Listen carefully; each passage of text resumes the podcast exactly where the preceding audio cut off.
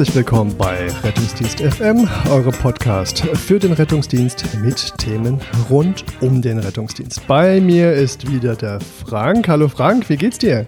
Hallo Julius, mir geht's gut wie immer. Ich freue mich heute ganz besonders, dass wir äh, wieder einen Gast begrüßen dürfen. Wir haben einen Gast. So ist es ja. Ich freue mich sehr, dass wir heute äh, Max Zeug gewinnen konnten, der uns äh, zu einem, glaube ich, äh, unterschätzten Thema, zumindest bei uns in der Region, äh, was erzählen wird. Ja, ich bin sehr, sehr gespannt. Max, hallo, wie geht's dir? Hi, servus, guten Abend. Mir geht's super. Vielen Dank für die Einladung. Du bist als Mitglied der Presse- und Öffentlichkeitsarbeit für die Bergwacht im Frankenjura heute bei uns zu Gast hilf uns doch mal ein bisschen auf die Sprünge. Also ich, für meinen Teil, ich kann mir unter Bergwacht nie so recht was vorstellen. Ich, ich denke dann immer an, an, an Bergsteiger und äh, Touristen und, und Ehrenamt und manchmal auch ähm, Jungs und Mädels auf dem Quad. Ähm, aber so richtig scheint es das nicht zu sein, oder?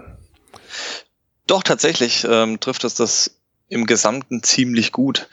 Ähm, allgemein kann man sagen, die Bergwacht rettet in Deutschland zumindestens verletzte und in Not geratene Personen aus dem unwegsamen Gelände.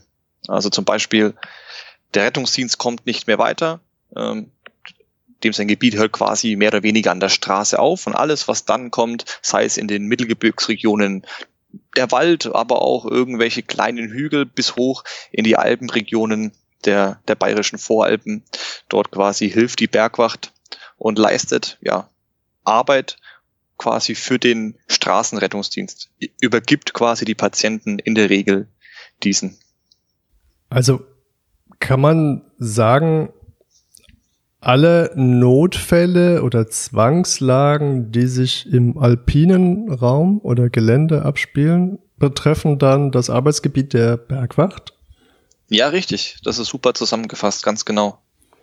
Also, sobald es hügelig wird, ähm, ist die Bergwacht zuständig. Gibt es denn die Bergwacht nur im Gebirge? Nein, tatsächlich gibt es die Bergwacht an einigen Standorten in der Bundesrepublik Deutschland.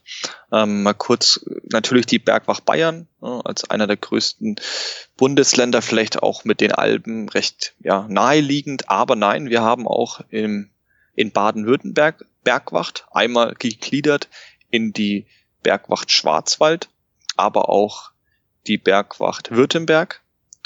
Wir haben Bergwacht im Bereich Hessen, Rheinland-Pfalz, Nordrhein, also es geht in Richtung Eifel, Bergisches Land. Wir haben sie im Sauerland, also Bereich Westfalen-Lippe, sogar oben, ich nenne es jetzt einfach mal O, für mich ist es oben, ja, Niedersachsen auf dem Harz oder um den Bereich des Harzes. Nördlich des Weißwurst-Äquators. Ja, genau, richtig. Ja. Nein, aber auch in Thüringen, ähm, Thüringer Wald, Harz, Sachsen, die sächsische Schweiz natürlich dann irgendwo wieder naheliegend. Überall da tatsächlich, also wenn man sich die Karte anschaut, über 50 Prozent von, von Deutschland ist Bergwacht mehr oder weniger trotzdem geprägt, ja. Also kann man eigentlich sagen, überall, wo man früher im Erdkundeunterricht äh, irgendwelche Gebirgsketten auswendig lernen musste, ob es jetzt wirkliche Berge oder nur Hügel waren, ähm, da ist dann auch die Bergwacht anzutreffen. Ja, kann man verallgemeinert zu sagen, genau richtig. Ja, super. Wie kommst du denn dahin in die Bergwacht? Ich bin jetzt seit genau zehn Jahren bei der Bergwacht, also bei der Bergwacht Bayern. Vielleicht mal ganz kurz noch dazu. Die Bergwacht Bayern ist in sieben Regionen unterteilt. Ähm, das ist zum einen das Allgäu, das Hochland und das äh, Chiemgau oder der Chiemgau und dann die Mittelgebirgsregionen Bayerwald, also der bayerische Wald an sich, Frankenjura mit der fränkischen Schweiz, wo ich quasi beheimatet bin, Aha. das Wichtelgebirge und die Rhön. Ja, die Rhön dann quasi auch an euch so ein bisschen mit der mit dem Reitschaften Miltenberg nach Baden-Württemberg angrenzend. Mhm. Ich bin seit jetzt circa zehn oder seit genau zehn Jahren bei der Bergwacht Bayern in Franken-Jura tätig. Bei uns gibt es einen Skilift, Frankens längster Skilift mit äh, 1000 Meter, natürlich für die Hochgebirgsregionen nicht sehr weit. Für uns super zum Skifahren, auch zum Skifahren lernen. Und da habe ich immer die Bergwacht gesehen, ja, mit ihrem Akia, wie sie Patienten auf der Piste gerettet haben, aber auch die Informationstafeln. Und ich habe zu meinen Eltern als kleines Kind immer gesagt, ich will irgendwann zur Bergwacht. Die Bergwacht, das, das fasziniert mich einfach. Schlussendlich war dann der Druck mit 14 Jahren so hoch auf meine Eltern, dass sie irgendwas unternehmen mussten. Das Problem war, bei mir in dem Bereich gab es noch keine Jugendgruppe der Bergwacht. Die gibt's mhm. jetzt immer mehr. Ich hatte das mehr oder weniger Pech, es gab einfach keine. Ja, und dann hat sich ein Bereitschaftsleiter quasi erbarmt, okay, klar, wir verstehen das, komm doch vorbei. Ähm, oder zu meinen Eltern, kommt vorbei, bringt ihn mit, aber einer von den Eltern muss mit dabei sein als Aufsichtsperson. So, und dann durfte ich bis zum 16. Lebensjahr mitlaufen, zuschauen, habe natürlich schon viel gelernt und mit 16 Jahren habe ich dann die Ausbildung dort begonnen. Mein Vater, der da mich begleitet hat, der hat schlussendlich auch mit der Ausbildung angefangen, den hat das auch so begeistert. Und jetzt mittlerweile ist auch die Mutter und der Bruder in der Bergwacht. Also ich habe die ganze Bergwacht, ja, äh, nee, Entschuldigung, die ganze Familie zur Bergwacht gebracht. Und ähm, ja, das ist so der Werdegang gewesen. Was ja ein ziemlich idealer Fall ist. Also wenn man es schafft, dass man so eine gemeinsame Aktivität für die Familie gewinnt. Das könnte ich mir vorstellen, dass äh, das einen doch ganz schön nach vorne bringt als Familie. Auf jeden Fall, das ist ein super Gewinn für die Familie. Es, es ist nicht immer einfach, ganz klar. Auch im Bereich mal eines Einsatzes oder Dienstes gibt es natürlich auch mal eine Problematik, die sich dann mit nach Hause verlagert. Das ist, das ist ganz klar. Aber unterm Strich ist es ein, ein sehr, sehr großer Mehrwert für die Familie. Daraus schließe ich jetzt, dass Bergwacht eigentlich eher ein Ehrenamt ist oder ist das auch hauptamtlich? Richtig, ja. Die Bergwacht an sich ist ein Ehrenamt. Wir haben in, in Bayern circa 3500 Bergretter, aktive Mitglieder ähm, und ja eine Handvoll hauptamtliche Mitglieder äh, oder hauptamtliche Angestellte, die sich in den Geschäftsstellen ja um wichtige Dinge kümmern, für die die Ehrenamtlichen einfach keine Zeit mehr haben. Sei es die Geschäftsführung, sei es die Beschaffung, die Ausbildung, die Konzeption. Ähm, da sind natürlich auch, wie beim THW vielleicht zum Vergleichen, auch Geschäftsstellen, wo hauptamtliches Personal für uns arbeitet. Ja, das ist ja ziemlich interessant. Ähm, du hast gesagt, mit 16 konntest du dann die, die Ausbildung dort beginnen. Wie kann man sich das vorstellen, ähm, dass man zum Bergretter ausgebildet wird? Gibt es da eine Bergretter Grundausbildung und dann, dann spezialisiert man sich oder ähm, wie, wie kann man das beschreiben? Ja, genau. Es gibt eine ganz normale Grundausbildung, also die Ausbildung zur aktiven Einsatzkraft, die ist in Bayern auch komplett gleich. Also es ist egal, in welche der sieben Regionen ich zur Bergwacht gehe, sei es im, in der Rhön als auch im Allgäu. Alle durchlaufen die gleiche Ausbildung. Und man braucht so circa zwei bis drei Jahre im Schnitt. Das fängt so an, dass man natürlich so eine kleine Untersuchung hat bei einem, bei einem Arzt. Also die physische sowie psychische Eignung wird getestet. Ähm, und dann beginnt man mit der Ausbildung an sich. Dort werden einem ja, Basisthemen im Bereich Bergsteigen Sommer und Winter vermittelt. Dort gibt es einen Eignungstest Sommer und Winter, wo einfach die ja, Basics abgeprüft werden. Also beispielsweise, wie fit ist die angehende Einsatzkraft auf Skiern unterwegs oder ist sie schwindelfrei, was natürlich bei, beim Klettern und bei der Rettung aus Höhen von Vorteil oder einfach zwingend erforderlich ist. Und wenn man diese beiden Eignungstests mit Erfolg bestanden hat, dann durchläuft man die, die eigentliche Ausbildung ähm, oder die tiefgreifendere Ausbildung im Bereich Sommerrettung, im Bereich Winterrettung. Notfallmedizin ist auch natürlich auch ein großer Bestandteil.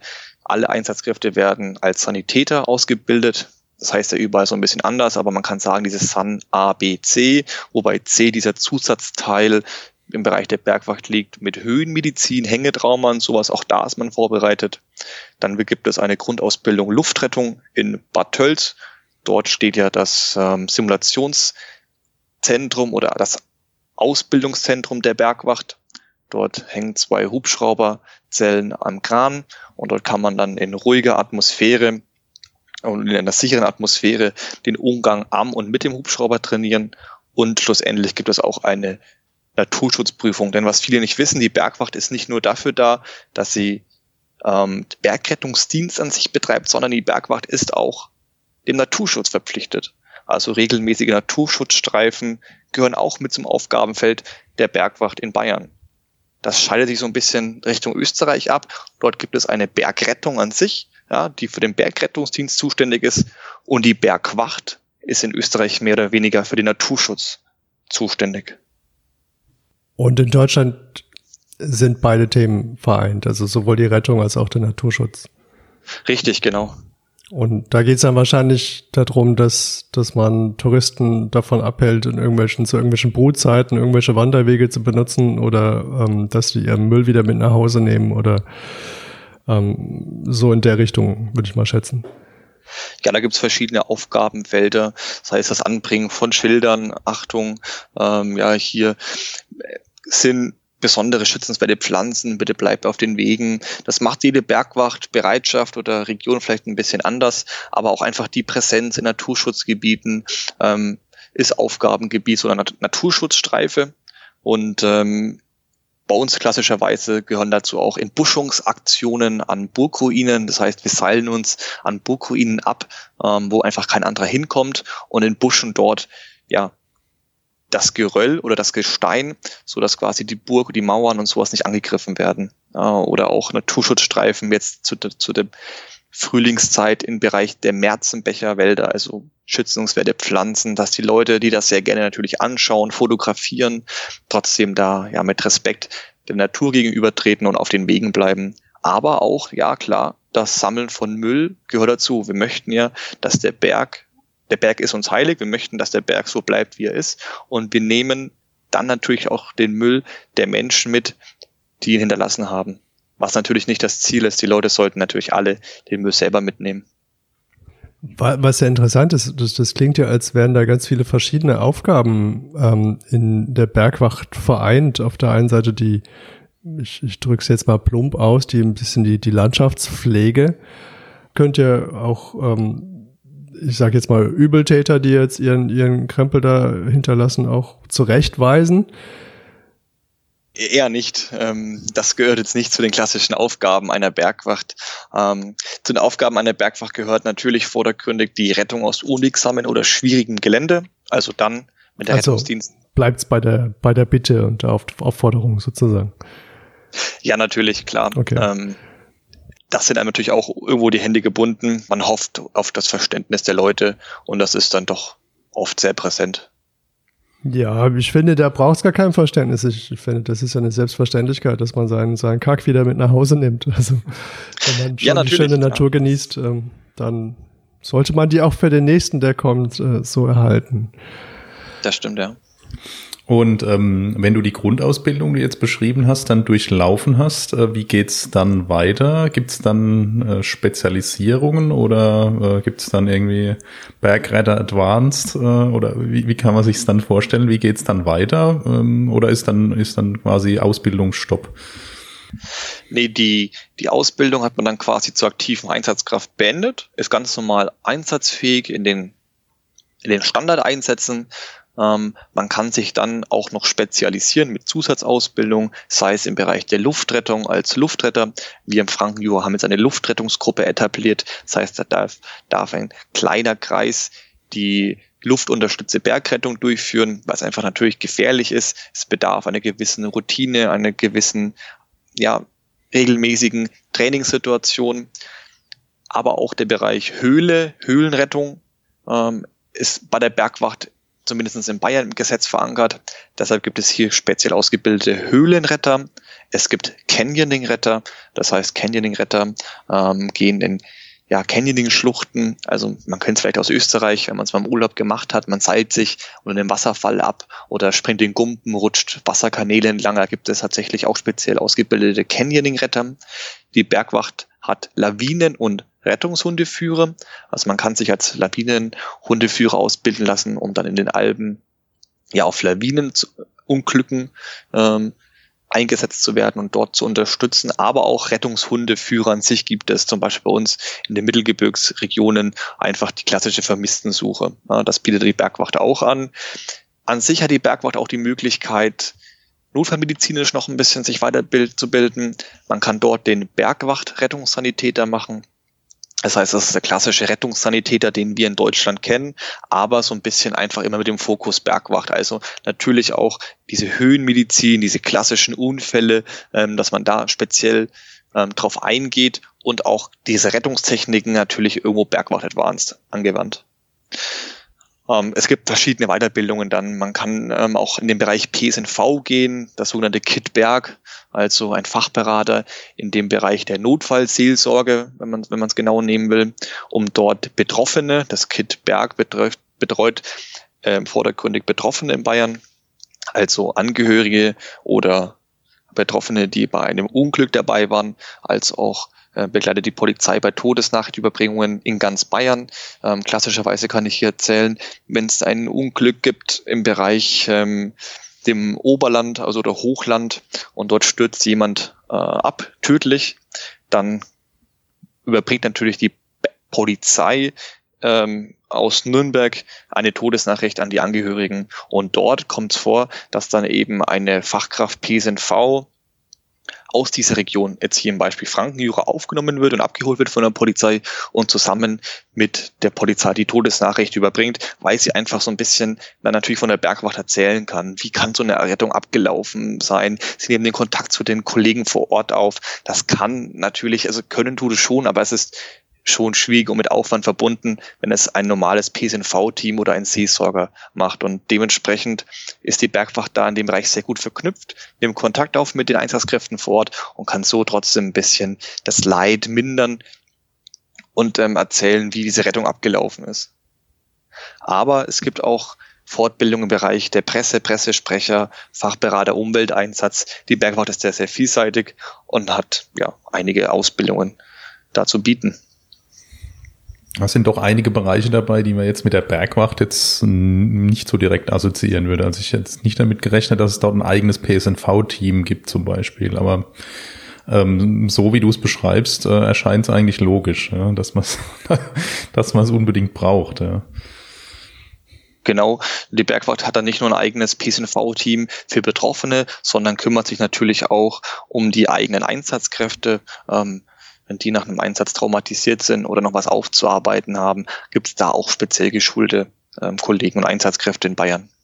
Aber so wie du das jetzt beschreibst, ist jetzt wahrscheinlich so ein klassischer Bergwacht-Einsatz, wie man sich das vorstellt, irgendjemand, der eine Spalte gestützt ist oder der vielleicht an einem Überhang hängt und nicht mehr weiterkommt, das scheint doch sehr, sehr personalintensiv zu sein. Also es ist wahrscheinlich nicht mit dem gucke RTW zu, äh, zu vergleichen, der dann dahin geschickt wird und sich die ganze Sache mal anschaut, sondern ähm, da braucht es wahrscheinlich schon viel Leute und viel Material, oder? Ja, das kommt natürlich auf das Einsatzbild drauf an. Ähm, was ist passiert und vor allem wo ist es passiert. Beispielsweise ein Waldarbeiter, der relativ nah an ähm, einem ja, Forstweg liegt, da dort die Bergwacht gut anfahren kann mit ihrem Geländefahrzeug und dann mit, ein, ja, ich sage jetzt mal vier, fünf Bergwachtler den Patient in die sogenannte Gebirgstrage verpackt. Das heißt, es ist eine Trage mit einem Rad unten dran. Dort kann man Patienten, patientengerecht und schonend, schnell und einfach aus ähm, dem unlinksamen Gelände bringen ist natürlich weniger personalintensiv als ein äh, Höhlenunfall, der sich ähm, schon mal allein dann auf ja, 2000 Metern Höhe befindet. Heißt, man muss da erstmal hinkommen, muss in diese Höhle rein ähm, und innen drin, je nachdem wie groß die Höhle ist, was passiert ist oder wo der wo der Unglücksort innen drin ist, ist natürlich viel, viel personalintensiver. Aber an sich die Einsätze ähm, im Alpenraum die dort die Bergwacht erledigt. Da kommt natürlich auch auf die Situation drauf an. Was haben wir für Wetter? Haben wir Flugwetter? Dann kann Hubschrauber kommen.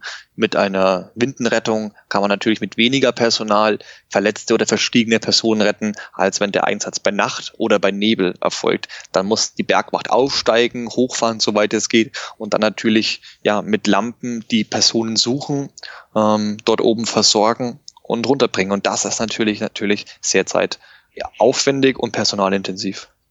Und wahrscheinlich auch nicht ganz ungefährlich. Ja, ein Restrisiko gibt's natürlich immer. Also jeder Einsatz an sich, auch im Rettungsdienst gibt's ja Situationen, in denen man im Nachhinein sagt, okay, uh, das war natürlich irgendwo riskant, aber die Bergwacht rettet nicht um jeden Preis. Also da geht es immer natürlich auch um das eigene Leben.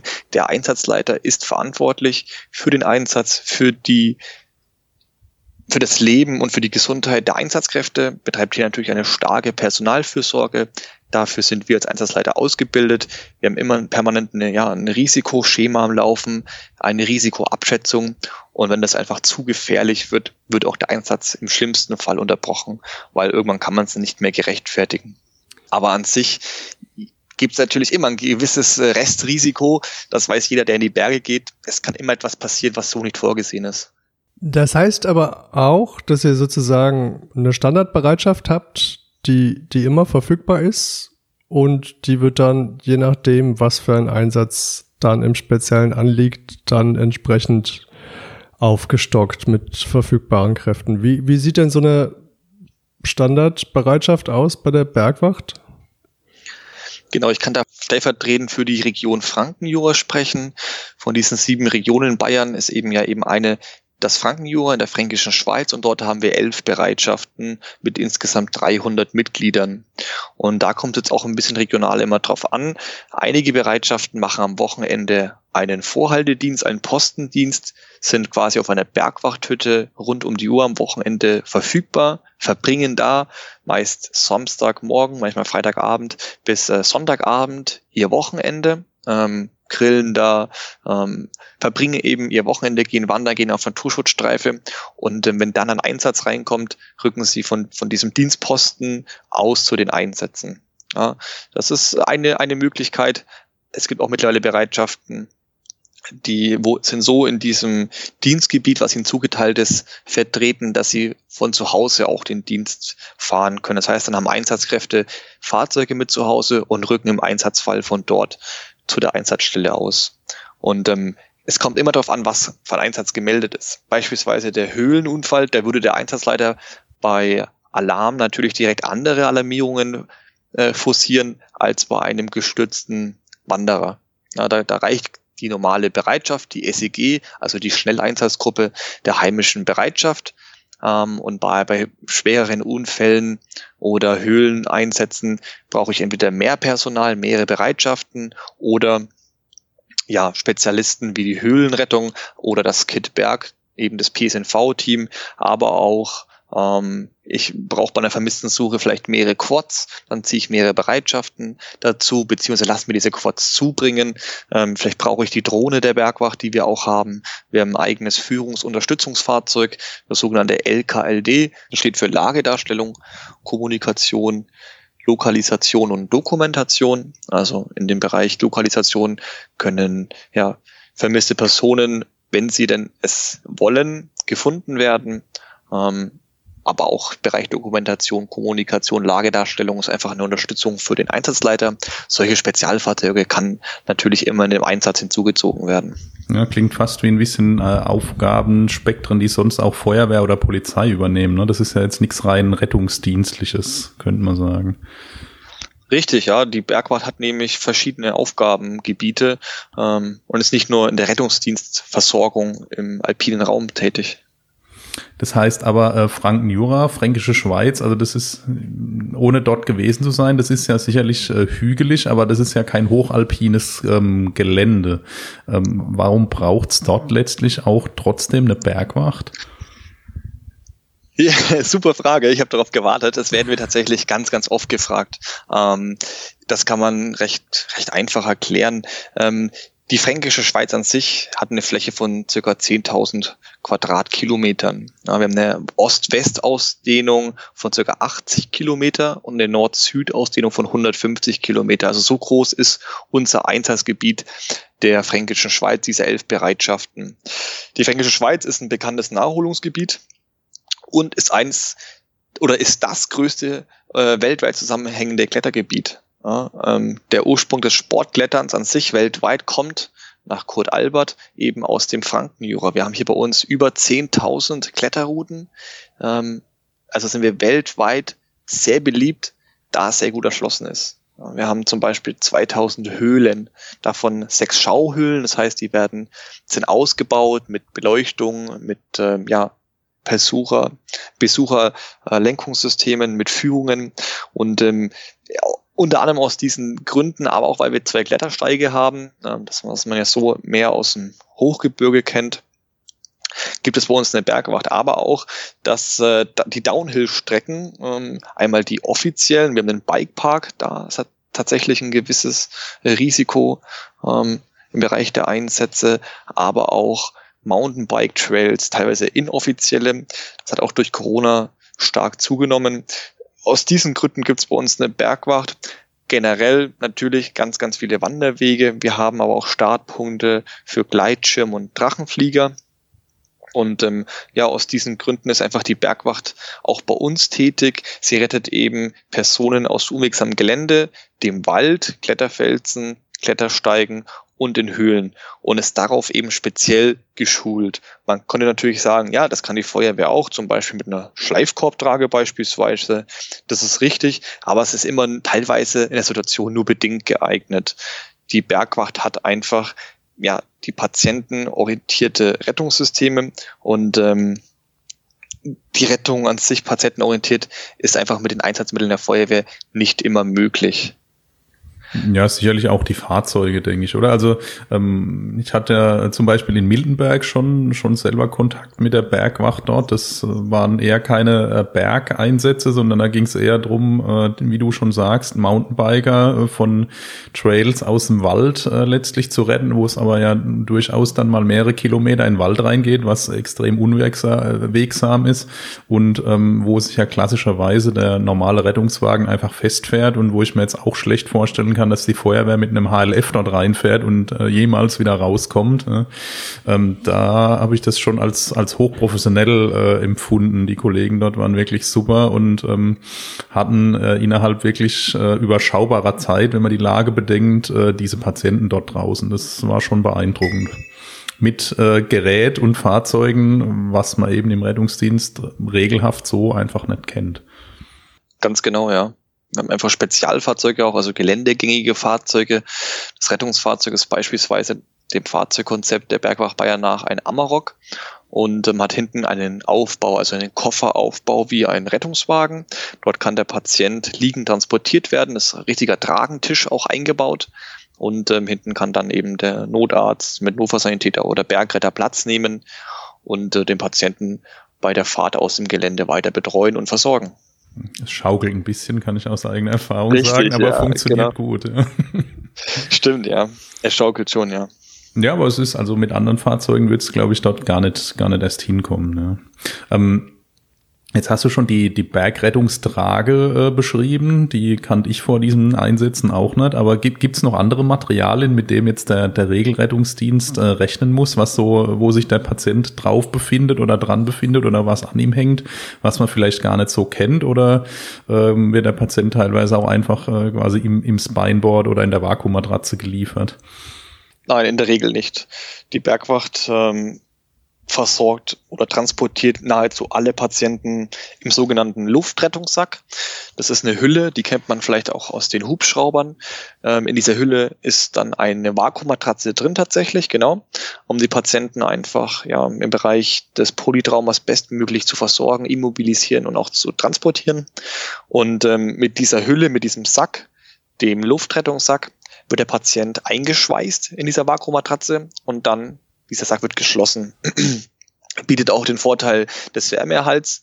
Ähm, aber normalerweise wird der Patient mit diesem Luftrettungssack dann auf der Gebirgstrage, also ja, einer Alutrage mit ähm, einem Rad unten dran aus dem Gelände rausgefahren oder mit dieser Trage dann in dem, in dem Rettungsfahrzeug verladen. Der Vorteil an diesem Luftrettungssack ist, sagt ja schon der Name, der hat eine Aufhängung speziell für den Hubschrauber. Das heißt, im Bereich ähm, des Einzugsgebietes von Winden, Hubschraubern, ähm, kann der Patient mit Hilfe der Luftrettungswinde oder mit der, mit der Rettungswinde gerettet werden.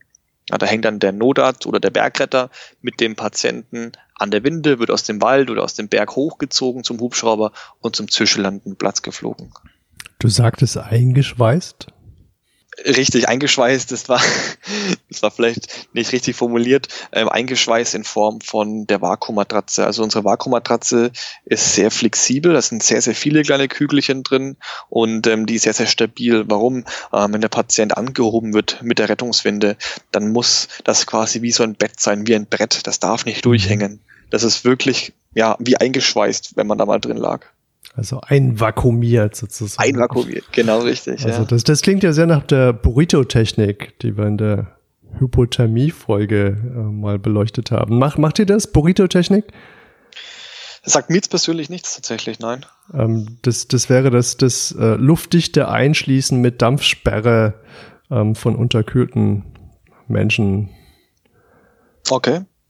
Aber wenn du sagst, dass er die in diese Luftrettungstrage so, so einpackt, das klingt ja schon sehr, als wäre das ähm, alles, alles so äh, in, der, in der Form. Das heißt aber auch die Zusammenarbeit mit, mit den äh, Luftrettungsmitteln ist für euch relativ häufig, oder? So wie das klingt. Richtig, genau. Ähm, man kann so circa sagen, dass 20 Prozent der Einsätze in Bayern in Zusammenarbeit mit einem Luftrettungsmittel abgearbeitet werden. Also wir haben so 2020 hatten wir circa 7600 Einsätze in ganz Bayern. Das hat bayernweit von 2019 auf 2020 so ein bisschen abgenommen, Corona bedingt. Natürlich die Skigebiete waren ja auch jetzt zu, ähm, hatten einen kleinen, eine kleine Abnahme, aber in der Regel sind 20 Prozent der Einsätze Luftrettungseinsätze. Im Frankenjura hatten wir dagegen einen starken Anstieg, was man recht auf alle Mittelgebirgsregionen ähm, ja, anwenden kann oder adaptieren kann. Wir hatten dort 2020 Corona-bedingt einen massiven Einsatzanstieg. Wir hatten von 2018 im Vergleich zu 2020 einen Anstieg von rund 50 Prozent der Einsätze. Also wir liegen jetzt im Frankenjura bei 342 Einsätzen für 2020. Das ist schon schon recht enorm. Ähm, und jetzt 2021 liegen wir jetzt, Stand heute, schon bei 61 Einsätzen. In den letzten beiden Jahren als Vergleichspunkt lagen wir jetzt bei 27, 28 Einsätzen. Das heißt, wir rechnen auch dieses Jahr wieder mit einem steigenden Einsatzaufkommen. Wer weiß, wie es mit Corona weitergeht, mit den Grenzöffnungen, mit Sommerurlaub die ähm, Einwohner oder Bewohner Deutschlands, die Bürger werden weiterhin stark Urlaub hier in Deutschland machen oder auch machen müssen. Und dementsprechend erwarten wir auch hier wieder einen, einen Anstieg tatsächlich. Ja, und vor allem eben im Freien und in den Naherholungsgebieten. Das ist bei uns letztlich das Gleiche. Auch das, auch da haben wir durchaus mehr Einsätze, äh, viele äh, Mountainbiker-Unfälle und so weiter. Ne? Das ist auch bei uns gefühlt deutlich zunehmend, ohne dass ich jetzt die Zahlen parat hätte. Richtig, ja, wir haben gemerkt, auch im Bereich, also letztes Jahr April, Mai, oder März, April, Mai, wo Corona-Hochsaison so ein bisschen war mit dem Lockdown, hatten wir viele Waldarbeiterunfälle. Wir hatten dann nachgehend zum Sommer hin auch viele Mountainbike-Unfälle, Downhill-Unfälle, schwere Unfälle teilweise, einfach weil sich viele auch ein E-Mountainbike gekauft haben. Und ähm, das ist natürlich schön, die Leute gehen raus, die betätigen sich, ähm, Sport oder die Bewegung an der frischen Luft ist gesund. Das wissen wir alle. Deshalb sind wir auch bei der Bergwacht, weil wir quasi mit dem Bergsport ja das, der begeistert uns. Aber natürlich birgt so ein, so ein Einsatz auch mal gewisse Risiken. Das ist ganz klar. Ne? Jeder Einsatz ist auch irgendwo Ansteckungspotenzial. Das kennt ihr aus dem Rettungsdienst ja ganz genau. Ja, aber ich meine, grundsätzlich ist das doch mal eine der wenigen positiven Seiten, die man jetzt Corona abgewinnen kann. Ja, also vorher waren die alle betrunken im Rettungswagen und äh, jetzt treiben sie wenigstens ein bisschen Sport und liegen bei euch auf der Trage, ja. Also das ähm, scheint mir so, als wäre das schon mal ein bisschen, bisschen ein Schritt in die richtige Richtung zu mehr Fitness und ähm, Outdoor und Naturerleben. Ganz klar. Das hat natürlich irgendwo einen kleinen Vorteil. Die Leute besinnen sich vielleicht mal auch wieder auf die eigene Region, erkunden die, die Heimat oder, oder Deutschland. Ist natürlich, ist schön klar. Magst du uns mal was erzählen? Was, was kann man sich so vorstellen an so einem typischen Bergwachteinsatz? Hast du da irgendwie so einen interessanten Einsatz? Ich bin ja immer der fürs, fürs Haptische. Ich, ich mag ja gerne irgendwas zum ähm, Anfassen haben, dass ich mir das, das vorstellen kann. Klar, gerne. Ich kann mal ganz kurz sagen, was es vielleicht für verschiedene Einsätze gibt und dann das ein bisschen konkretisieren. An sich rettet die Bergwacht ja, wie ich bereits mehrfach gesagt habe, aus unwegsamen und schwierigem Gelände. Ähm, also ist sie auch unter anderem, wenn der Rettungsdienst nicht vor Ort ist, für die medizinische Versorgung der Erkrankten oder Verunfallten zuständig, aber auch im Bereich der Personen- oder Vermisstensuche hatten wir ja gerade schon mit den Quads und mit diesem Spezialfahrzeug ist die Bergwacht tätig. Die Bergwacht kommt auch bei der Rettung aus Schluchten oder Höhlen im Bereich der Höhlenrettung zum Einsatz. Sie rettet aus äh, Bäumen, beispielsweise Paragleiter, Gleitschirmflieger oder jetzt neuerdings ähm, war ein Einsatz, da ist ein äh, Segelflugzeug im Baum notgelandet, da wurde auch der Pilot von der Bergwacht vom Baum runtergeholt. Sie betreut und unterstützt Angehörige ähm, im Bereich des KIT-Teams, aber die Bergwacht ist natürlich auch Mitglied des Katastrophenschutzes. Die Bergwacht ist in Deutschland eine Gemeinschaft des Roten Kreuzes, also des DRK. In Bayern des BAK, wie wir alle wissen, des Bayerischen Roten Kreuzes. Natürlich. Und ohne, natürlich, ja, klar. Und unterstützt hier den Landrettungsdienst ja, und den Katastrophenschutz. Sei es bei Unwetterlagen, sei es im Rahmen der Corona-Pandemie. Ähm, wir sind immer auch ein Teil des Katastrophenschutzes. Dementsprechend gibt es auch hier immer wieder Katastropheneinsätze, sei es dass äh, der Einsatz jetzt im Alpenraum vor, vor zwei Jahren war es, glaube ich, ähm, als diese Schneekatastrophe zum Beispiel im Raum Bad Reichenhall war. Einfach diese Dächer, die plötzlich sehr, sehr stark beschneit waren, mussten von den Schneelasten befreit werden. Ja, und die Bergwacht, klar, die ähm, ist kann sich sichern auf Gebäuden, ist zwar nicht ihre ordinäre Aufgabe, das ist Bereich Feuerwehr, Höhenrettung auf mhm. Gebäuden, aber bei so einer Katastrophenlage, da wurde ja teilweise der Katastrophenfall ausgerufen, reichen diese Einsatzkräfte natürlich nicht mehr aus. Und dann kommen, kommt die Bergwacht ins Spiel, da kommt die Bundeswehr ins Spiel und auch bei solchen Sachen oder Hochwasserlagen, bei dem Retten von Personen, von Gebäuden, das ist ja auch wiederum eigentlich Aufgabe der Wasserwacht ist. Auch die hat ausgebildete Luftretter. Aber wenn solche starken Ereignisse unmittelbar eintreten, bedarf es natürlich schnell einer großen Anzahl von speziell geschultem Personal. Und da ist die Bergwacht in sehr vielen Bereichen oftmals ja mit vertreten.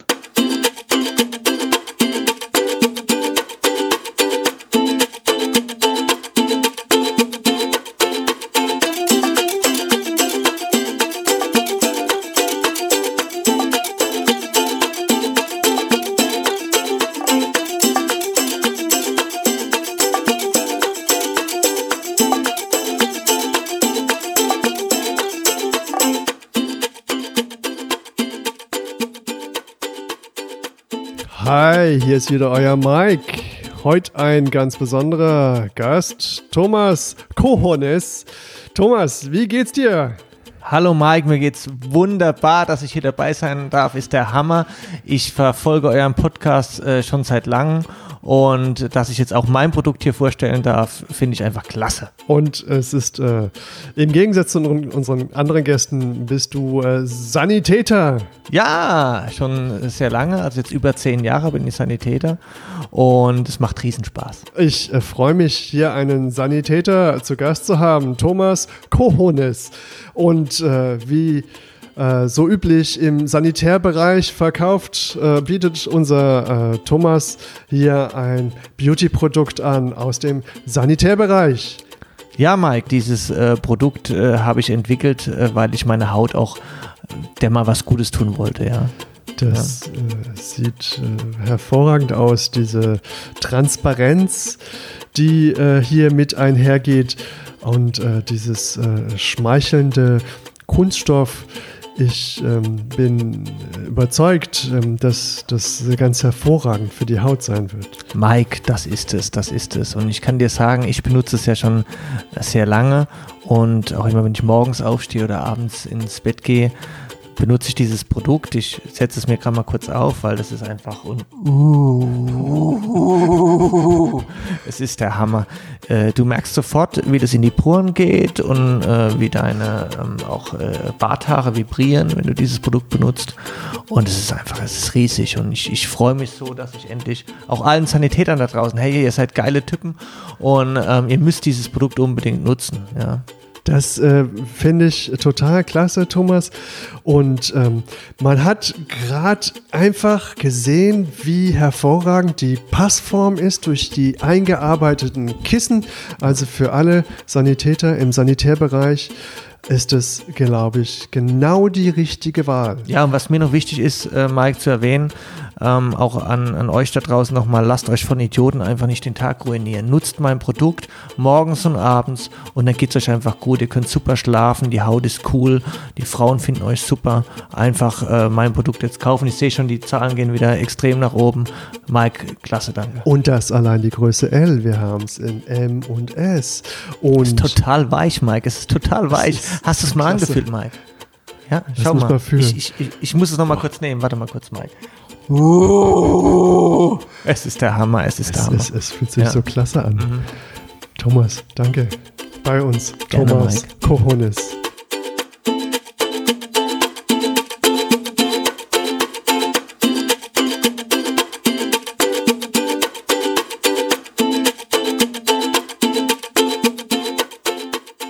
Du vielleicht ein ein Einsatz, den du uns mal beschreiben könntest, der vielleicht das, das illustriert, was so das Leistungsspektrum der, der Bergwacht ist, wie sowas abläuft, ähm, vielleicht aus dem, aus der Bergrettung ein und vielleicht einen aus der Höhle oder so. Du hast ja bestimmt ein paar in petto, könnte ich mir vorstellen. ja, über die, über die Jahre im Laufe der Zeit, da sammelt sich natürlich ein bisschen was an. Man ist bei einigen Sachen dabei. Ähm, ja, ich kann von dem Einsatz erzählen, ähm, der war vor ein paar Wochen erst auch im Bereich der fränkischen Schweiz. Da ist ein Kletterer abgestürzt, hat sich dann dabei schwer im Rücken verletzt und ist schlussendlich dann ja auf dem Boden zu liegen gekommen, wurde von der, von der der Partnerin von der Sicherin abgelassen und dann ging quasi der Notruf bei der Rettungsleitstelle rein oder bei der integrierten Leitstelle für Feuerwehr- und Rettungsdienstalarmierung, wie es bei uns heißt. Und ähm, hier dann daraufhin die Bergwacht alarmiert. Man muss sich so vorstellen, jetzt in meinem Bereich ist es so, da wird der Rettungswagen alarmiert, der Notarzt alarmiert, der Einsatzleiter Bergwacht und der Einsatzleiter Rettungsdienst. Aber wie ich schon gelernt habe bei einigen Foren ähm, oder Form Formaten, diesen Einsatzleiter Rettungsdienst, das ist ja auch äh, ein äh, Bayern eigenes ähm, ja, ich sage jetzt mal Führungsmittel. In den anderen Bundesländern nennt sich ja Orgel, organisatorischer Leiter. Also eine Person aus dem Bereich des Rettungsdienstes, der alarmiert wird, wenn ein koordinierungsbedürftiger Einsatz anfällt. Und da wird in Bayern oftmals eben dieser ELRD, Einsatzleiter Rettungsdienst, mit alarmiert. Genau. Ja, der wird auch in Baden-Württemberg manchmal genutzt, obwohl er gar nicht so genau im Rettungsdienstgesetz drinsteht, soweit ich weiß. Aber hier macht eh jeder, was er will. Ja. Das ist in Bayern, glaube ich, besser, weil dort ist es zumindest landesweit einheitlich. Kann ich jetzt nicht sagen, wie es bei euch ist. Ja. Doch, ich schon. Schwierig, schwierig ist es. Nee, genau. Ähm, den Einsatz habe ich äh, beispielsweise eben angenommen und ähm, dann wurde mir gesagt, ja, es gibt einen Kletterunfall eben in einem Kletterfelsen. Da war es nicht genau bekannt an welchem. Ja, in diesem Bereich gibt es mehrere Kletterfelsen, also wussten wir da schon mal nicht genau, wo ist dieser Unfall passiert. Ähm, und aus dem Grund haben wir so ein paar verschiedene Instanzen. Im Hintergrund ist immer jemand von uns Einsatzleitern, der demjenigen, der quasi anfährt und diesen Einsatz führt und leitet, der so ein bisschen den Rücken frei hält. Ich habe dann daraufhin eben meine meine Mannschaft, meine SEG alarmieren lassen, habe dem Rettungsdienst einen Bereitstellungsraum zugewiesen, weil es bringt uns recht wenig, wenn der Rettungswagen der Notarzt ins Gelände einfahren. Erstens wissen sie ja nicht wohin. Zu dem Zeitpunkt wussten wir es ja selber noch nicht genau. Sich dann festfährt oder im schlimmsten Fall uns den Weg versperrt. Wie kommen mit unseren Fahrzeugen nicht mehr durch oder dann mit dem Patient? Deshalb ähm, parken wir gerne den Rettungsdienst ähm, an einem Bereitstellungsraum, nehmen dann natürlich aber die Rettungskräfte mit auf und fahren mit diesen zur Einsatzstelle. Und in dem Fall war es einfach nicht ganz klar, wo ist dieser Patient. Ähm, an sich hat nämlich logischerweise der Patient nicht angerufen, aber auch nicht die Kletterpartnerin, sondern ähm, zufällig vorbeilaufende Wanderer haben diesen Schrei und diesen Unfall gehört und haben daraufhin die Rettungskette angestoßen und auch alarmiert. Wir haben die Rückrufnummer bekommen von der Leitstelle. Ähm, mein Einsatzleiter im Backoffice, der mich unterstützt hat, hat immer versucht, den anzurufen, den Mitteiler. Der hat aber immer weggedrückt. Ja, der wollte nicht telefonieren. Klar, der war in einem, in einem schweren Einsatz oder bei einem schweren Unfall unmittelbar konfrontiert. Wenn er eine unbekannte Nummer anruft, dann nimmt man vielleicht nicht ab. In so einer Situation reagiert man ja auch immer anders. Schlussendlich hat ihm eine SMS geschrieben und gesagt, hallo, hier ist die Bergwacht, bitte nehmen Sie das Telefon ab. Hat er schlussendlich auch gemacht. Und dann konnte der Einsatzleiter Bergwacht, der einfach ja lokale Kenntnisse hat, ähm, wir wissen ja, welche Kletterfelsen wo sind, konnte dann anhand der Beschreibungen und gezielten Fragen ermitteln oder herausfinden, an welchem Kletterfels sich jetzt genau dieser Patient befindet. Und das war natürlich super wertvoll, einfach für den Patienten, weil wir so schnell zu ihm gelangen konnten und ähm, aufgrund der einbrechenden Dunkelheit nicht mehrere Kletterfelsen absuchen mussten. Und ähm, mit auf Anflug war in diesem Bereich wird immer bei einem Bergwachteinsatz von Kletterfelsen ähm, oder anderen Objekten, die vorher beplant sind, eine, ein Windenhubschrauber mit alarmiert. Also bei uns der Christoph 27, der ist ähm, von der DRF Luftrettung und am Flughafen in Nürnberg stationiert. Der musste leider abdrehen, ähm, einfach aufgrund der, ja, des, des Sonnenuntergangs und ähm, der limitierten Flugzeit. Somit mussten wir den Patienten dann zusammen mit dem Rettungsdienst am Wandfuß versorgen und ähm, aus dem Gelände transportieren. Wir hatten teilweise Anfahrtszeiten von ja, fast einer Dreiviertelstunde zu der Einsatzstelle, weil einfach unsere Einsatzgebiete super groß sind.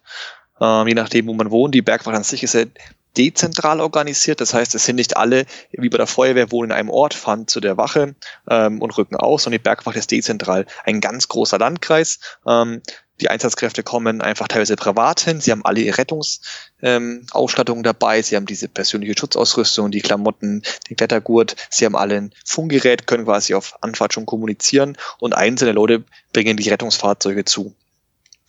Der Weg ins Krankenhaus hätte teilweise, also in ein Krankenhaus der Maximalversorgung, einfach aufgrund der schweren Verletzungen über eine Stunde mit dem Rettungswagen gedauert und ist natürlich auch nicht wirklich patientenschonend äh, bei, bei, den Straßen auf dem Land teilweise. Und aus dem Grund habe ich mich dann zusammen mit dem Notarzt dazu entschieden, einen nachflugtauglichen Hubschrauber anzufordern. Ihr habt ja glücklicherweise zwei Hubschrauber in Nürnberg, von denen einer nachts fliegen darf, aber leider keine Winde hat. genau, das ist total schade. Immer, irgendwas passt immer nicht. Nein, klar. Ähm, wir haben noch einen ITH, einen Intensivtransporthubschrauber, der ist auch in Nürnberg, wie du gesagt hast, äh, stationiert. Und den haben wir dann angefordert. Da hat dann die Bergwacht ähm, die, das, äh, den Landungsumgebung, also den Landeplatz ausgeleuchtet, die Hindernisse, die Waldkulisse ähm, und so konnte der Intensivtransport Hubschrauber ähm, schnell landen, uns auch finden und der Patient konnte so einer weiteren ärztlichen Versorgung umgehend zugeführt werden. Ja. Das ist zum Beispiel ein Beispiel, ja, eines, eines Bergwachteinsatzes, aber wir haben ja auch viele äh, Einsätze im Bereich der Bikeparks, Downhill-Strecken. Dort sind am einen, einem Wochenende mal schnell ja, bis zu zehn Einsätze pro Bereitschaft oder bei einer Bereitschaft. Oder auch jetzt vor einigen Wochen noch hatten wir diesen Wintereinbruch. Ich glaube, so in ganz Deutschland kann man sagen ähm, wo die Leute natürlich alle raus sind, Schlitten fahren, bisschen Skifahren. Und da hatten wir auch sehr, sehr viele Einsätze, bis zu sieben, acht Stück an einem Wochenende, was einfach für uns hier im Bereich der Mittelgebirgsregionen und Bereitschaften natürlich schon, schon enorm ist. Ja, und dann kommt dort aber wiederum anderes Einsatzmaterial zum Einsatz. Das heißt, Rettungsgeräte, die wir im Sommer verwenden, verwenden wir nicht unbedingt auch im Winter. Im äh, Winter haben wir den sogenannten Akia, den kennt man vielleicht vom Skifahren, so eine Metallschale mit ähm, vier Stangen, vorne und hinten zwei Holme und mit dem kann man über die Piste fahren. Da liegt der Patient äh, drin und vorne und hinten ist ein Bergretter mit auf Ski und fährt diesen Patient die Piste runter. Ja, und das muss natürlich auf den Autos im Winter verlastet werden. Das Quad wird äh, von Reifen auf Raupen umgestellt, so dass wir quasi mit dem Quad auch auf Schnee fahren können und die Patienten erreichen können. Das klingt nach Spielzeug für große Kinder. es macht Spaß, ja klar. Und jetzt hast du, wie, wie ist das, wenn, wenn ihr dann plötzlich so viele Einsätze habt und die dann eigentlich ehrenamtlich stemmt?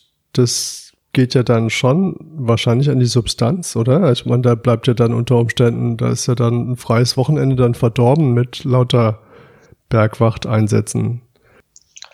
Ja, Bergwacht an sich ist natürlich ein zeitintensives Ehrenamt. Das ist klar. Das fängt ja bei der Ausbildung schon an. Ähm, es ist einfach sehr viel umfassend und an sich muss man natürlich auch trainieren. Man muss im Thema bleiben. Wir machen es ja alle aus Überzeugung. Bergwacht macht Spaß. Es ist Gemeinschaft. Man sitzt gerne, außerhalb von Corona natürlich, gerne abends zusammen, trinkt vielleicht mal ein Bier, grillt und ähm, diese Gemeinschaft, die überzeugt einfach. Die Gemeinschaft in der Bergwacht, die ist auch einer der mit wichtigsten Gründe, die motiviert uns, die treibt uns an. Und äh, da bilden sich natürlich Freundschaften. Klar, man geht in Urlaub zusammen, teilweise man verbringt auch mal Abende, man geht zusammen klettern. Es ist wirklich, es ist mehr als ein Ehrenamt und es ist mehr als ein Hobby. Ja, beeindruckend. Also diese, diese, diese Leistung, die oder diese, diese Energie, die hier sozusagen aus, äh, aus so einer Gemeinschaft entstehen kann. Jetzt waren wir auf den Gipfeln und auf den Skipisten. Also, ähm, was veranlasst denn Menschen, unter die Erde zu gehen und dort verloren zu gehen? Und an welcher Stelle kommt ihr ins Spiel? Es gibt einfach die Faszination Höhle. Es gibt Menschen, die forschen in Höhlen, die untersuchen, ja, wie sich das Gestein verschiebt, wie die Wasserspiegel ansteigen oder diese Wasserströmungen in den wasserführenden Höhlen, als auch, ja, Populationen von Fledermäusen. Und ähm, da gibt es, ja, Höhlenforscher, die mehrere Tage, unter Tage sind, dort, ja, bis zu einer Woche teilweise Zeit verbringen und Forschungseindrücke sammeln für die Wissenschaft. Was, was mir früher gar nicht so klar war, ist, dass Höhlenforschung ja auch irgendwie eine Art Ehrenamt ist. Also da gibt's wohl ganz wenig Professionelle, sondern die meisten sind einfach so Hobbymenschen, die das so machen. Hobby. Gar nicht unbedingt Wissenschaftler, sondern tatsächlich Forscher im originärem Sinne, die Dinge erforschen und dann sozusagen eine kleine Nische in der Wissenschaft haben, wo sie noch Wissen erzeugen, als noch vielleicht noch nicht ganz Wissenschaftler. Ich bin begeistert, wie ausführlich du dich schon mit dem Thema Höhlenforschung beschäftigt hast, Julius. Das beeindruckt mich jetzt wirklich. Ja, und das heißt aber, wenn so ein, wenn ein Höhlenforscher beispielsweise verloren geht, dann, ähm, dann kommt die Bergwacht ins Spiel. Wie, wie erfahrt ihr das denn überhaupt? Ich meine, der ist dann eine Woche unter der Erde und äh, dann findet er nicht mehr raus. Ich meine, da unten gibt's ja kein Telefon und wahrscheinlich auch kein Handyempfang und kein WLAN und Richtig, ja. Also zu den rechtlichen, zum rechtlichen Hintergrund vielleicht. In Bayern ist einfach im bayerischen Rettungsdienstgesetz die Berg- und Höhlenrettung der Bergwacht Bayern im Bayerischen Roten Kreuz übertragen worden. Und deshalb kommen wir auch im Bereich der Höhlenrettung ins Spiel. Und das ist total interessant, wie du sagst. Ähm, wir müssen es ja erstmal erfahren. Das heißt, ähm, wir bei uns haben vielleicht nicht diese ganz tiefen Höhlen, dass man mal ja mehrere Stunden zum Ausgang erstmal zurücklaufen oder klettern aufseilen muss. Aber im Bereich natürlich der, der Alpen und der Gebirgsregionen, da gibt es Situationen, ähm, klassischerweise vor einigen Jahren der Riesending-Einsatz, wo man erstmal mehrere Stunden, ich glaube teilweise bis zu zwölf Stunden zum Ausgang zurück muss, um an die Erdoberfläche zu gelangen und von dort aus einen Notruf absetzen zu können. Weil Telefonanlagen, Kabel oder Empfang ist natürlich unter Tagen keiner. Das heißt, einer der Mitforschenden musste dann tatsächlich fußläufig Hilfe holen. Richtig, ja. Aus diesem Grund sollte man eben nie natürlich alleine in die Berge gehen, nie alleine klettern, wandern, aber auch nicht in Höhlen gehen, aber auch nicht zu zweit. Angenommen, einer dieser Gruppe verletzt sich, na, dann muss einer Hilfe holen und einer muss aber auch eigentlich beim Patient bleiben, beim Betroffenen, muss ihn ja versorgen, muss ihn betreuen, muss einfach zur Seite stehen. Und ähm, oftmals begeben sich ein oder zwei Personen dann zum Ausgang und alarmieren uns als Rettungskräfte. Richtig, ja.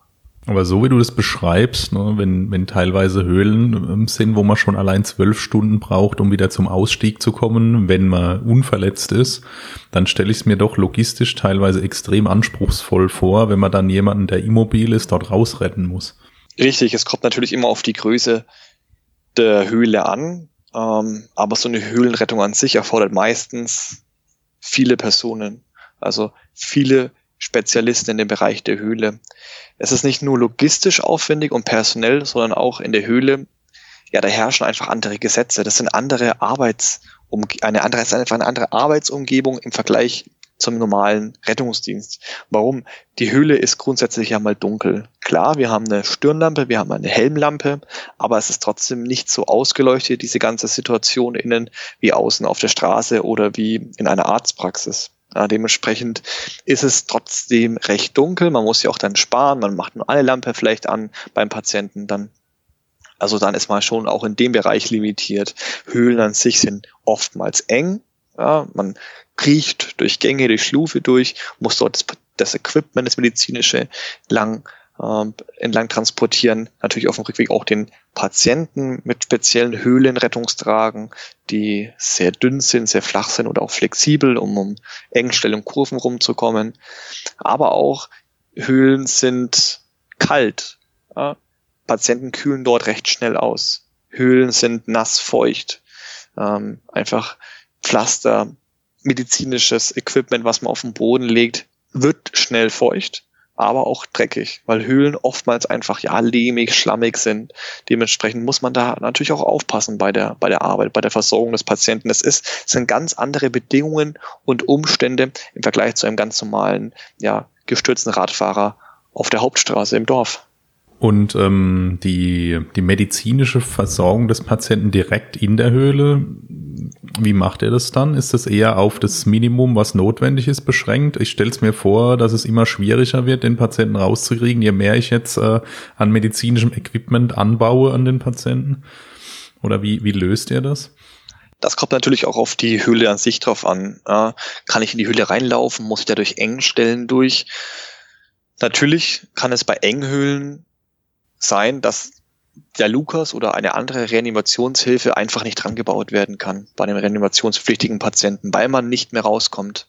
Ähm, dann gibt's Höhlen, aus denen kann man den Patienten raustragen, rauslaufen, da geht es natürlich.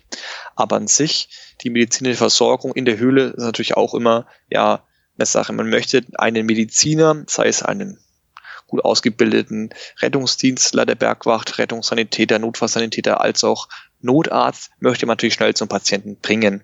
Wir haben aus diesem Grund auch speziell ausgebildete Bergwacht-Notärzte und Höhlen-Notärzte, die, wenn es klappt, auch recht schnell zur Verfügung stehen und einsteigen, dass der Patient schnellstmöglich eine ärztliche Versorgung ähm, zu einer ärztlichen Versorgung zugeführt wird um einfach dann auch eine Lage zu bekommen, eine Situation, wie geht's dem Patienten, muss, müssen wir jetzt eine Crash-Rettung machen, äh, was brauchen wir für weiteres Equipment, das dauert ja, bis diese Information nach außen gelangt, das dauert teilweise, bis diese Sachen besorgt werden oder wieder am Patienten ankommen, also braucht man da sehr schnell eine Lage. Ähm, aber klar, es gibt auch Situationen, da ist erstmal kein medizinisches Personal mit innen. Und ähm, das ist natürlich eine Situation, die verlangt den Rettungskräften viel ab. Aber da ist eben nicht der Rettungsdienst mit drin, sondern der ausgebildete Höhlenretter. Der hat natürlich seine ganz normale Sun-Ausbildung, die auf sehr, einem sehr hohen Niveau ist. Oder vielleicht mal eine Rettungssanitäter-Ausbildung. Ja, es ist tatsächlich sehr, sehr spannend. Auch im Nachhinein natürlich ähm, betrifft so eine Situation die Einsatzkräfte. Also so eine Situation in der Höhle, wenn man da ankommt beim Patienten, die ist ja im Nachhinein trotzdem auch bedrückend. Das ist ganz klar. Aber habe ich das jetzt richtig verstanden? Ihr, ihr würdet tatsächlich einen Lukas oder einen Korpus dran bauen für die Reanimation?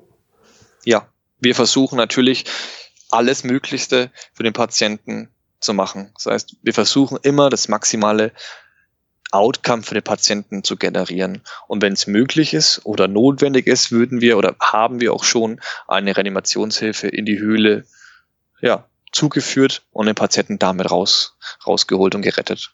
Okay, weil ich hätte mir jetzt vorgestellt, dass das ja eigentlich eine, eine ausweglose Situation ist, weil man hat ja eigentlich eine, eine unabschätzbare No-Flow-Time und auf der anderen Seite ist ja das Zubringen weiterer Versorgung, sprich eines Krankenhauses, eigentlich bis ins Unendliche verlängert. Also ECMO in die Höhle. ECMO in die Höhle, genau.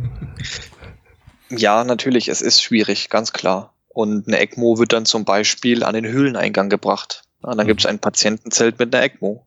Also man versucht wirklich das Maximale für jeden Patienten rauszuholen. Interessant. Ja, hast du da mal einen spannenden Höhleneinsatz miterlebt?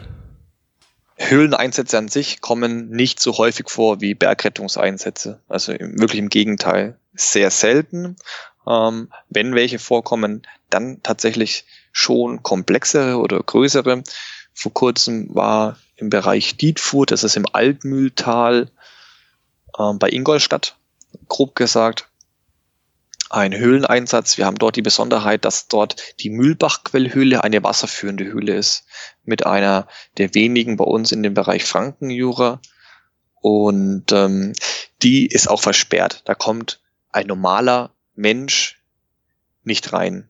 Höhlen an sich sind meistens unversperrt, zumindest zu den Sommermonaten. Im Winter sind oftmals die Höhlen versperrt. Da gibt es ja ein Betretungsverbot einfach aufgrund der Fledermäuse. Die Fledermäuse halten ihren Winterschlaf und die sollen da nicht gestört werden.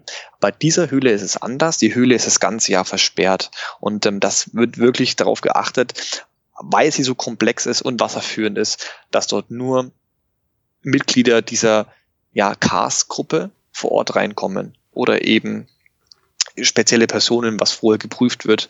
Ähm, aber der normale Freizeit-Höhlenforscher oder Hobbyforscher, Höhlengänger, Höhlenbefahrer kommt da gar nicht rein. Und ähm, da hatten wir tatsächlich vor kurzem einen größeren Einsatz. Ähm, dort kann in der Höhle auch getaucht werden. Das sind Tauchstrecken. Also es gibt spezielle Taucher. Das ist dann so eine Mischung aus normalem Tauchen und Höhlenbegehen, also Höhlentaucher. Aber man muss beides natürlich irgendwie drauf haben. Und ähm, das sind wirklich Profis, die dort in diesen Höhlen tauchen. Das waren Forscher, die wollten Messgeräte anbringen, ähm, um Forschern dann die nicht in diese Höhlen gehen, ja, Messwerte oder Daten zu liefern im Bereich in diesem Fall der Strömung. Wie, ja, wie groß ist diese Strömung? Wie verändert die Strömung sich in dieser Höhle? Und da kam es zu einem medizinischen Notfall und oder Zwischenfall, woraufhin eben andere ähm, ja, Kameraden des Höhlenforschers nach außen gegangen sind und die Rettungskräfte alarmiert haben. Daraufhin wurden zahlreiche Rettungskräfte zusammengezogen, also die Höhlenrettung aus ganz Bayern kann man, kann man sagen. Ähm, und zu dem Zeitpunkt wusste man eben auch noch nicht, wo ist der Patient, wie weit ist er in der Höhle drin, in diesem Berg drin, ähm, wie geht es ihm, was hat er. Und dementsprechend wurde dann natürlich erstmal großvolumig auch alarmiert, um genügend ja, Power in Form von Equipment als auch spezialisierten Höhlenrettern vor Ort zu haben. Der Einsatz war ja sehr, sehr personal- und zeitintensiv, weil man auch hier versucht hat, das Mögliche für den Patienten zu machen. Man hat die komplette medizinische ja, Ausstattung reingebracht. Besonderheit hier in diesem in dieser Höhle ist, dass es nicht nur ja teilweise äh, also feucht, nass, dreckig und dunkel ist wie in jeder Höhle. Ähm, sondern in dieser Höhle sind eben auch so kleine Seen und Siphons. Also tatsächlich mussten die Rettungskräfte auf dem Weg dorthin durch kleinere Flüsse oder Seen in dieser Höhle durchschwimmen, ja, mit ihrer kompletten Ausrüstung, mit einem Höhlenschlatz, als auch mit der kompletten medizinischen Ausrüstung, also der Notarztassistenz, mit ähm, einem ja, kleinen Defi, mit einem Lukas, mit verschiedenem Equipment eben, was man beim, bei einem Notfalleinsatz eben dabei hat mussten sich dadurch queren.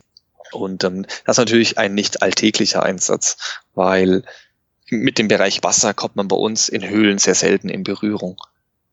Und ähm, diese Höhle speziell musste dann eben auch ja ein Wasserfall hochgeklettert werden, der so zwei, drei Meter hoch war, mit der Ausrüstung, um dann zum Patienten zu gelangen. Das stelle ich mir sehr spannend vor, weil wenn ich mir vorstelle, dass dieser Patient geborgen wird, dem muss man ja irgendwie wasserdicht unterbringen, also in einer Art Sack oder sowas, sonst kann man ja mit denen irgendwo durchtauchen. Oder ist das zu naiv gedacht? Nein, also das ist natürlich sehr interessant. Da gab es auch nach diesem Thailand-Unglück, ähm, wo diese ja, Jugendfußballmannschaft eingeschlossen war über, ich glaube, eine Woche, ähm, gab es auch hier bei uns in Deutschland und Europa ja Gedanken, wie rette ich denn Patienten, die in einer wasserführenden Höhle eingeschlossen sind. Auch im Bereich Baden-Württemberg gibt es ja die Falkensteinhöhle, die wird touristisch begangen und geführt. Und auch da kam es vor ein paar Jahren mal zu einer Situation, dass Personen in dieser Höhle ja, eingesperrt sind und von dem auflaufenden Wasser überrascht werden. Und da gab es schon ja, Überlegungen und Trainings, wie man solche Personen rettet. In diesem Fall bei der Höhlenrettung war es nicht notwendig, da der Patient nach den Taufstrecken oder vor den Taufstrecken vom Höhleneingang aus gesehen lag. Dementsprechend musste man den Patienten nicht mehr untertauchen, durch Siphons durch, durch Engstellen, sondern man musste nur noch Wasser durchqueren, also ich sage jetzt mal Flussbette durchqueren, Siphons ähm, durchwaden oder schwimmen, aber nicht mehr tauchen. Und für diesen Fall ist quasi schon vorgesorgt. In dieser Höhle befinden sich Schlauchboote, wo Patienten ähm, im Notfall ja, draufgelegt werden können und äh, rübergezogen werden können. Die Höhlenforscher verwenden diese Schlauchboote auch für andere Dinge, für Materialtransport beispielsweise. Also der hat es dann auch geschafft, der Patient. Nein, der Patient hat es leider nicht geschafft. Ah, verdammt. Das heißt aber, der ist äh, letztlich unter Reanimation aus der Höhle dann gerettet worden. Richtig, der Patient ist unter laufender Reanimation nach einer sehr, sehr guten Laienreanimation und dann die Übernahme durch den Höhlen- und Bergwachtnotarzt mit Notfallsanitäter vor Ort übernommen worden, unter Reanimationsbedingungen raustransportiert worden. Aber dadurch, dass die Strecke auch sehr weit war und dann technisch sehr, sehr anspruchsvoll wurde, wurde einfach irgendwann auch festgestellt, okay, wir müssen leider irgendwann aufhören. Hm. Wir können nichts mehr für den Patienten tun. Gut, wahrscheinlich ist einfach irgendwo das logistische Limit dann erreicht. Das ist leider so. Ja, irgendwo gibt es natürlich immer dann limitierende Faktoren, ähm, wie du schon gesagt hast. Es ist natürlich nicht einfach, mit dem Lukas in der Höhle zu arbeiten, ähm, mit dem Wasser. Wasser greift einfach Elektronik an. Das wissen wir alle, sei es, sei es eine ECIO-Bohrmaschine, sei es sei es der Defi, sei es vielleicht der Lukas, das ist noch nicht wasserdicht. Es ist vielleicht teilweise Spritzwasser geschützt, aber nicht komplett 100% wasserdicht. Und irgendwo ist man dann bei einer medizinischen Versorgung limitiert, ganz klar. Das ist man natürlich aber auch, wenn man in den Alpen ist und es sehr, sehr kalt ist. Und ähm, dann gibt jede Elektronik oder jede Akkuleistung natürlich irgendwann mal den Geist auf, das ist ganz klar. Aber wir kämpfen trotzdem natürlich bis zur letzten Sekunde. Jetzt waren wir auf den Gipfeln des Frankenjura und auch in den Höhlen des Frankenjura und haben Menschen gerettet. Und sind es denn immer Menschen, die ihr rettet? Nein, tatsächlich nicht. Wir retten auch Tiere. Klassischerweise kann man hier vielleicht den verstiegenen Hund nennen. Es gibt Hunde, die, die ja, trauen sich vielleicht zu weit an Abgründe ähm, hin, rutschen dann ab und klammern sich noch an, ja, an einem Strauch fest. Das Herrchen klettert natürlich nicht ab, sonst würde es vielleicht auch noch abstürzen, sondern alarmiert die Rettungskräfte, die Bergwacht und ja, auch wir retten dann diesen Hund. Wir seilen uns ab. Also das ist Hund. dann sozusagen der schlecht erzogene Hund, der dann irgendwas im Gebüsch hat rascheln sehen und ähm, dann äh, hat er sich ein bisschen überschätzt und ist dann irgendeinem Tier nach und dann ähm, befindet er sich plötzlich in einer Zwangslage und braucht dann die Hilfe der Bergwacht. Kann sein, ja, genau. Also ich weiß nicht, äh, wie ein Hund denkt, aber das klingt auf jeden Fall logisch, wie du das sagst. So könnte nee, genau. es gewesen sein.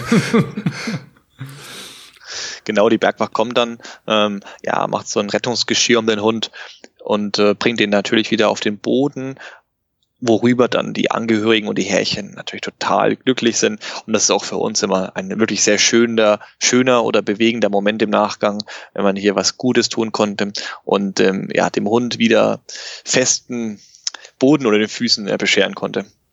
Macht er auch die klassische Katze vom Baum? Ja, auch, auch die machen wir, auch die gibt es, ja, richtig. In der Stadt oder im Dorf kennt man es tatsächlich von der Feuerwehr. Ja, die klettert irgendwie wieder, oder fährt mit der Drehleiter hin, geht mit der Steckleiter hin. Oder ich weiß nicht, ich habe auch schon mal gesehen, die schütteln am Baum und fangen mich auf oder haben einen Sprungklettert, oder? Oder auch nicht. Ja. Oder auch nicht, weiß ich nicht. Machen die hat nicht, ja neun Leben, das geht schon. Stimmt, ja. Nee, wir, wir wollen äh, das Leben der Katze behalten, natürlich ist klar. Und äh, wir haben einen Baum Bergeset, ein Baumsteigeset. Man kennt es vielleicht von Baumkletterern, äh, von so Industriekletterern, die auf Bäume hochgehen und Bäume pflegen und schneiden. Sowas haben wir auch.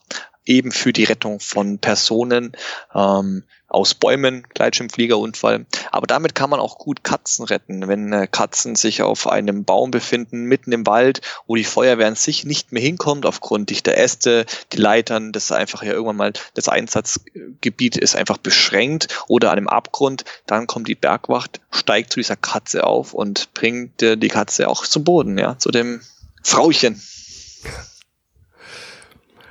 Ja, cool. Max, ähm, das war ja jetzt äh, ein, ein äh, großer Einblick in die Bergwacht. Ähm, vielleicht hast du drei Argumente, warum man bei der Bergwacht tätig sein sollte, wenn man jetzt noch nicht überzeugt ist. Ja, sicherlich. Die Gründe, die waren vielleicht versteckt auch schon gesagt. Das ist einfach einmal das Ehrenamt. Man gibt der Gesellschaft etwas zurück. Uns geht's gut.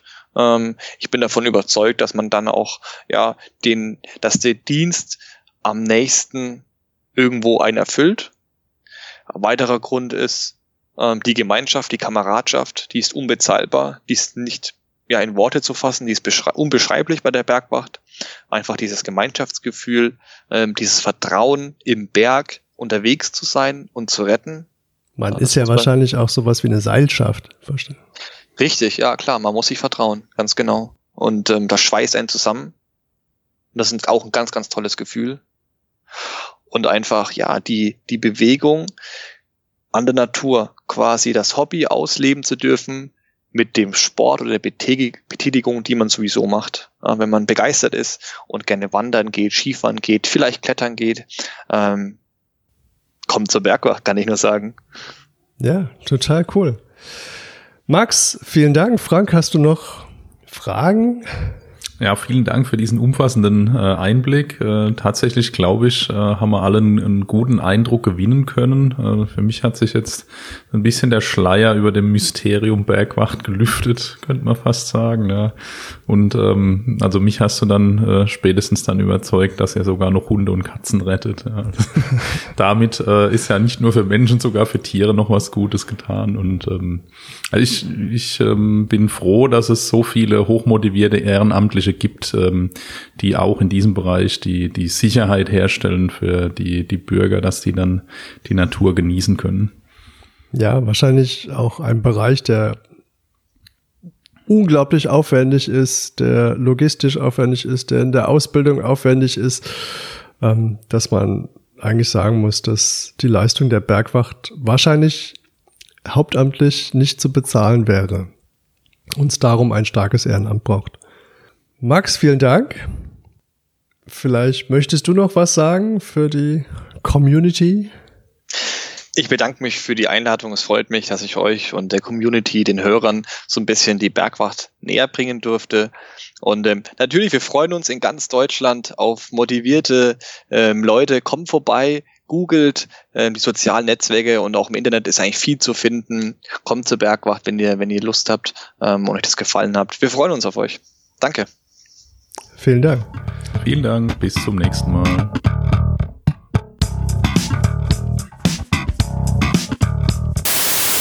Viele Menschen, ähm, ah, das, das ist auch nicht richtig.